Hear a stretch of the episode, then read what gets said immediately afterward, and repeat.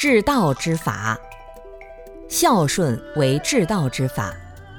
如果我们在家里孝顺父母亲，在学校恭敬老师，那你工作的时候就会尊重领导。如果修行了，就会尊重师傅和善知识，尊重长辈。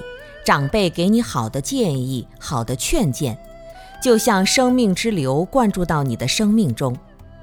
比如民国年间的马一浮教授、牟宗三教授都说过，中国的优秀文化是讲传统、讲传承，传承的重要特点之一就是生命力的灌注。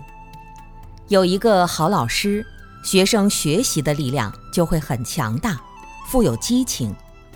若老师思想境界高，为众生做事情，学生就想模仿着也要为众生做事情。如果没有老师的教导，学生就很难升起这种心。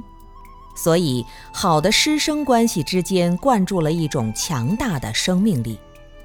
所以，奉养父母师长，就是在成长的过程中能够听他的话，也就是奉，奉天承运。奉行上天给我们的意愿，奉行领导、长辈或老师的劝谏，奉了以后，我们的人生才会吉祥。